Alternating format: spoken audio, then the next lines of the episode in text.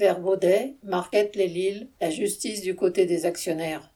Depuis le 20 mars, plus de 80 grévistes, en grande majorité des femmes payées au SMIC, se relaient sur le piquet de grève devant l'entrepôt de Verbaudet à Marquette-les-Lille pour exiger des augmentations de salaire.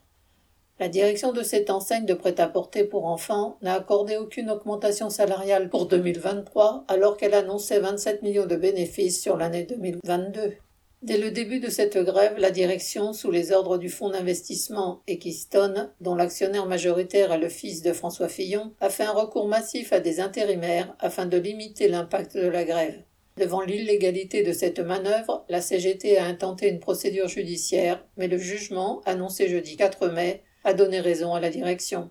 Après les CRS qui sont intervenus par deux fois contre les grévistes, voici la justice qui fait la démonstration qu'elle est au service des intérêts des capitalistes. Les grévistes ont mille fois raison de poursuivre leur lutte. C'est en comptant sur leur détermination qu'ils peuvent gagner. Correspondant Hello.